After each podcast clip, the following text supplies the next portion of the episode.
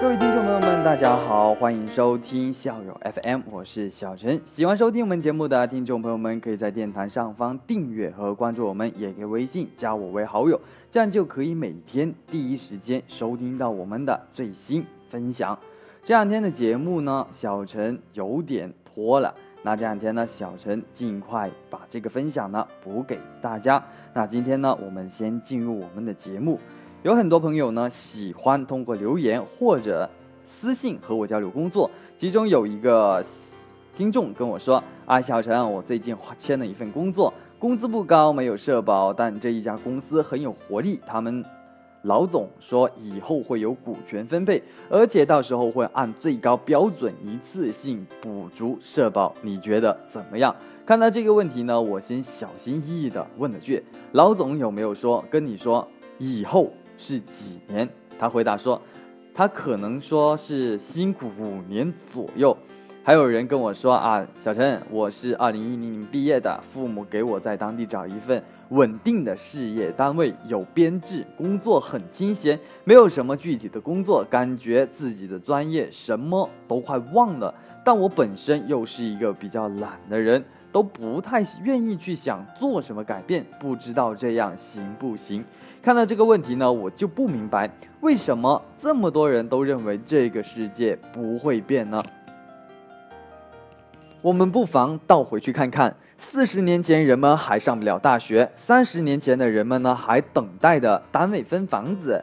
二十年前呢，国企的职工还不知道国家真的会让他们下岗。十年前呢，这个世界还是诺基亚、摩托罗拉、索尼的天下，没有小米、淘宝、京东什么事。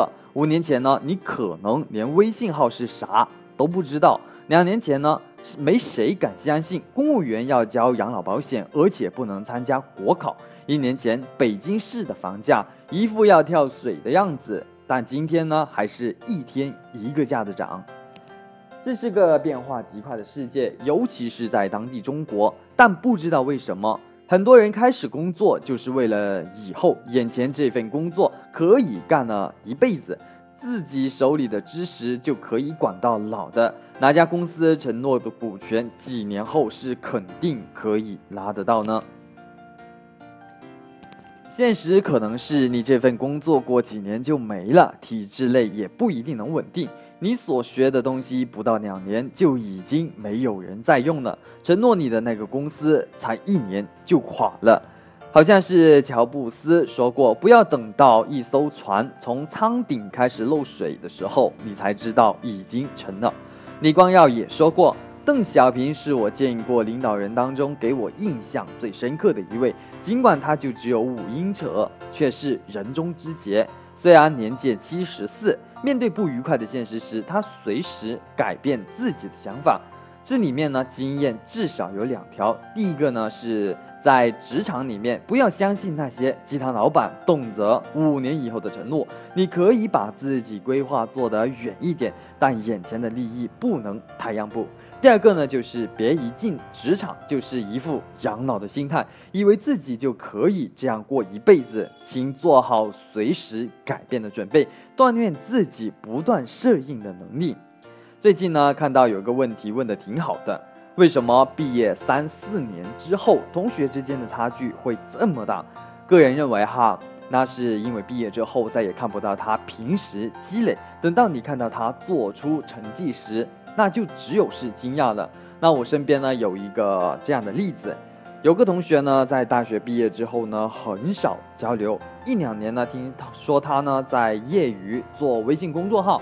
我还不以为意，那直到去年年底，有一天呢，无意看到朋友圈分享了一篇阅读十万加的一个文章，点进去一看，居然是他公众号里面发出来的。